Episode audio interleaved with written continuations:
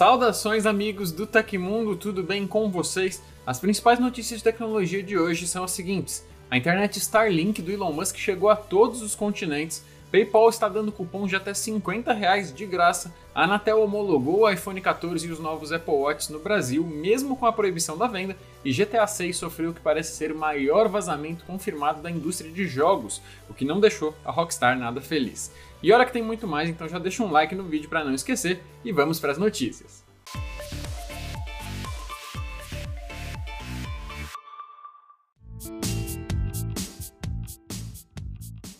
A SpaceX, empresa espacial de Elon Musk, agora tem satélites suficientes na órbita da Terra para alcançar todos os sete continentes do nosso planeta com a internet da Starlink, incluindo a Antártida. A informação vem do próprio dono da empresa em seu Twitter. A conquista veio depois da SpaceX lançar mais 54 satélites para Starlink no domingo. Contando os que já estavam em órbita, a empresa agora tem mais de 3.100 satélites ao redor do mundo. O objetivo de Musk é conseguir oferecer sua internet via satélite em todo o planeta, o que seria possível com um total de 42 mil satélites até o meio de 2027. A conquista vem pouco tempo depois da FCC negar um subsídio de quase 900 milhões de dólares para expandir a operação da Starlink a fim de alcançar áreas rurais e remotas dos Estados Unidos, com o argumento de que a empresa falhou em demonstrar que os provedores poderiam entregar o serviço prometido. A SpaceX considerou a decisão falha e completamente injusta. Aqui no Tecmundo a gente gosta é de novidade no mundo da tecnologia e eu tenho certeza que vocês também. Por isso eu quero que vocês conheçam os dois novos fones de ouvido da Huawei, FreeBuds SE e o novo FreeBuds Pro 2.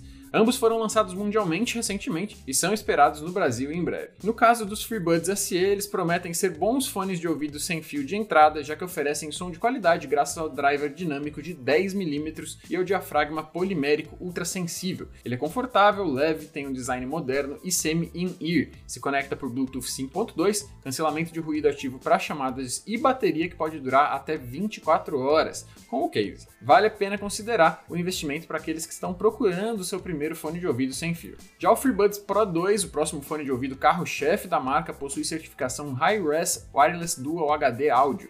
Ele é o primeiro a usar o UHF Planner Diaphragm Driver em fone de ouvido sem fio. Também possui poderosas funções de cancelamento de ruído com um ANC dinâmico inteligente 2.0 e um sistema de três microfones para esse fim, chegando até 47 decibéis de cancelamento permitindo chamadas muito mais limpas e um som cristalino. As duas opções são muito promissoras para quem procura tecnologia de alta qualidade, então vale dar uma olhadinha no link aí embaixo para saber mais sobre os lançamentos da Huawei. Hein? Com certeza você já ouviu falar do PayPal, o serviço de pagamento online conhecido no mundo todo. E dessa vez a plataforma está distribuindo cupons de 25 e de 50 reais que podem ser utilizados em qualquer lugar que aceite a plataforma como método de pagamento. Tudo o que você precisa fazer para resgatar os cupons é ter uma conta no PayPal e clicar em um dos links que estão na matéria no site do Tecmundo. Eu vou deixar o link para a matéria aí na descrição. Ao clicar nesse link, basta você clicar em salvar oferta e você será redirecionado para fazer um login ou então criar uma conta no PayPal. Após logar, prontinho, o cupom já vai estar na sua carteira. Os cupons ficam disponíveis até o dia 30 de setembro e podem ser utilizados em qualquer lugar que aceite o PayPal como método de pagamento. Vale ressaltar que não é todo mundo que vai conseguir resgatar os cupons, tá? Já que infelizmente o PayPal não forneceu ali detalhes sobre quem é elegível ou não. Eu mesmo consegui resgatar o de 50 reais primeiro, mas quando fui tentar pegar o de 25 também, não consegui. Boa sorte aí para você. O trio Nvidia, ARM e Intel se uniram para estabelecer um formato padrão para facilitar o desenvolvimento de inteligência artificial. Um white paper foi divulgado pelas empresas mostrando as especificações do chamado ponto flutuante de 8 bits, ou FP8 na sigla em inglês.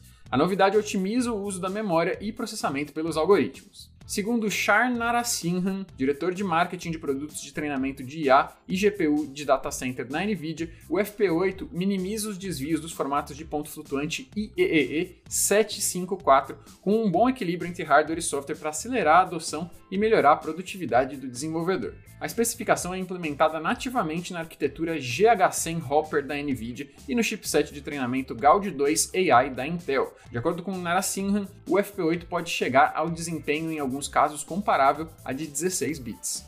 O formato comum de 8 bits beneficiaria outras companhias da indústria de tecnologia, como Samba Nova, MD, Grok, IBM, Graphcore e Cerebras, por exemplo. Essas empresas experimentaram ou adotaram soluções baseadas no FP8 para o desenvolvimento de sistemas. O número menor de bits reduz a demanda por memória para treinar e executar algoritmos, inclusive com menor largura de banda e uso de energia, enquanto os cálculos são acelerados.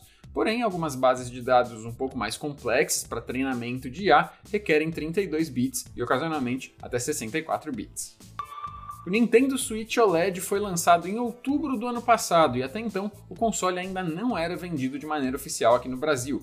Agora, a Nintendo revelou que o modelo OLED começará a ser vendido aqui nas terras tupiniquins a partir do dia 26 de setembro. Diferente do seu antecessor, o modelo traz 64 GB internos de armazenamento, tela OLED de 7 polegadas e entrada para cabo de rede. Aqui no Brasil, o modelo será vendido na sua cor padrão, com os Joy-Cons brancos, o console preto e a base branca. O preço sugerido aqui no país é de R$ 2.700. E aí, o que, vocês acharam da novidade? Hein? Acharam o preço do Switch OLED no Brasil acessível, considerando os concorrentes?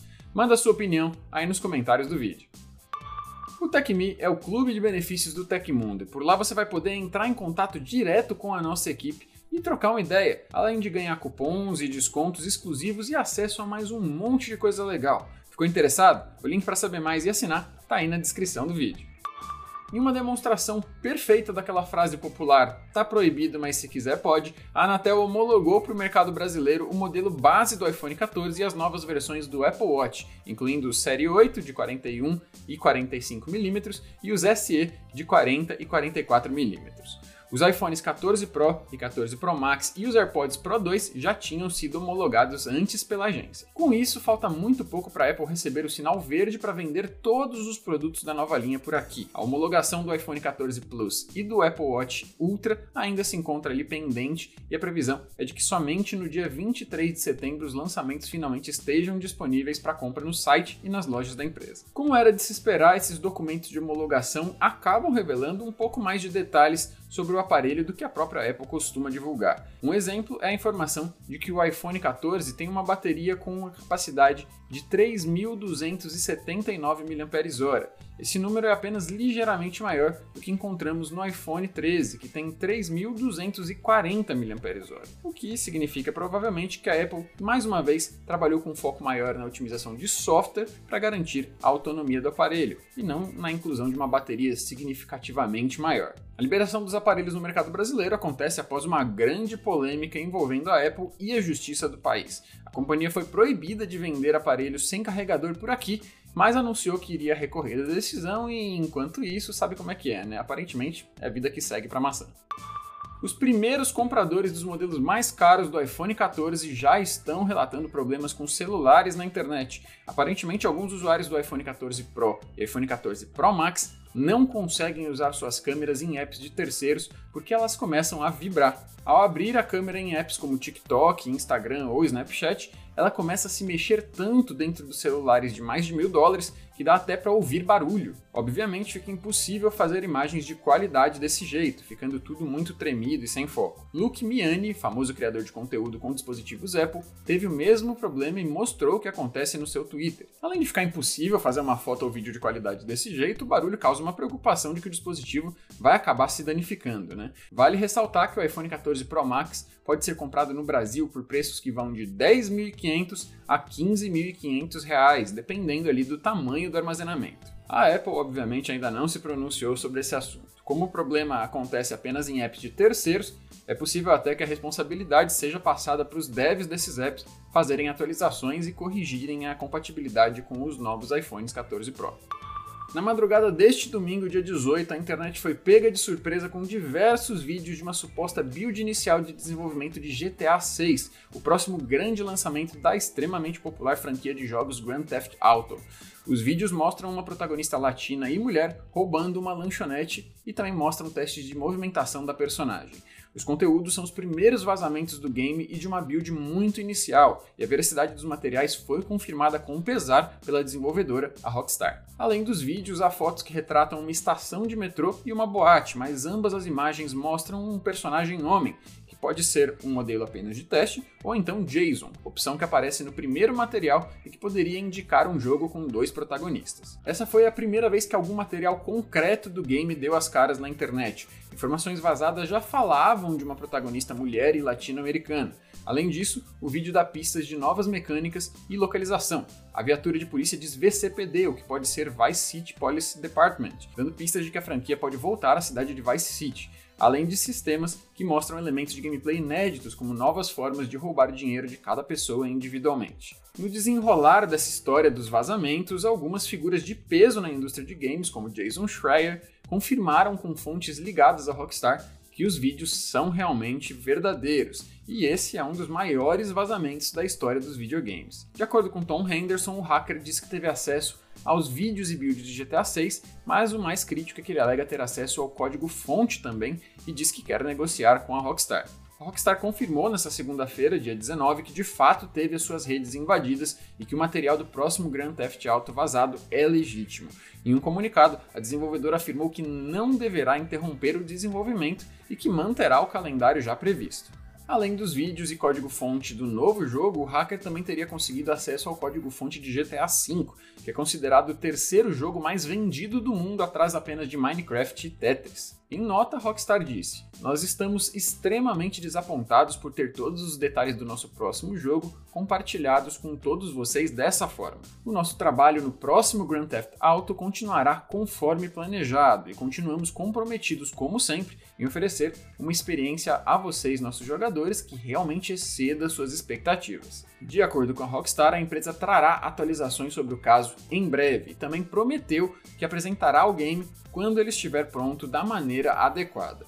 GTA 6 ainda não possui data oficial de lançamento, tá? A invasão aos sistemas da Rockstar teria sido iniciada em um golpe de engenharia social a um funcionário da empresa, que acabou expondo o Slack da companhia e, consequentemente, facilitando o acesso aos dados confidenciais. Se isso soa familiar para você, é porque esse parece ter sido o mesmo método usado na recente invasão à Uber, sobre a qual nós falamos semana passada aqui no Hoje no Tecmundo. O hacker responsável pelo caso de GTA 6, conhecido pelo apelido de Teapot, também se declarou responsável pela invasão da Uber. Aconteceu na história da tecnologia. Em 19 de setembro de 1982, o professor Scott Fahlman fazia uma postagem brincalhona no quadro de avisos virtual da famosa instituição Carnegie Mellon. No texto, ele propunha o uso de uma sequência específica de caracteres de pontuação para marcar postagens que fossem piadas. A sequência em questão era dois pontos, traço e fecha parênteses, que se olhados de lado formam um emoticon com um rosto sorrindo. Embora os emoticons tenham se tornado muito populares durante as décadas de 80 e 90, a sua origem tinha permanecido um mistério até 10 de setembro de 2002, quando a mensagem original foi recuperada a partir de uma fita de backup. Na mensagem, o professor ainda brinca que, na verdade, dada a tendência vista na época no bulletin board, seria mais econômico usar o emoticon do rosto triste para marcar mensagens que não fossem piadas. Se você gostou do nosso programa e pode ajudar a gente, que tal usar a ferramenta Valeu Demais aqui no YouTube? É o coraçãozinho aí embaixo que ajuda o Tecmundo a continuar trazendo conteúdos de qualidade para você. E dá até para usar isso para enviar uma pergunta que nós vamos tentar responder ela aqui em uma edição futura do programa, beleza? Não esquece também de clicar nos links na descrição do episódio para aproveitar ali conferir os fones de ouvido da Huawei e também para conhecer o Tecmi, tá? E essas foram as notícias do Hoje no Tecmundo dessa segunda-feira. E aqui quem fala é o Leonardo Rocha. Você pode me encontrar no Twitter e no Instagram pela leobrjor. Era para o Paião estar de volta hoje, mas ele acabou se ocupando ali, produzindo um conteúdo muito legal e super especial para vocês. Então amanhã ele está aqui sem falta, tá? Agora eu vou nessa, fiquem seguros. Um abraço, eu vejo você na próxima.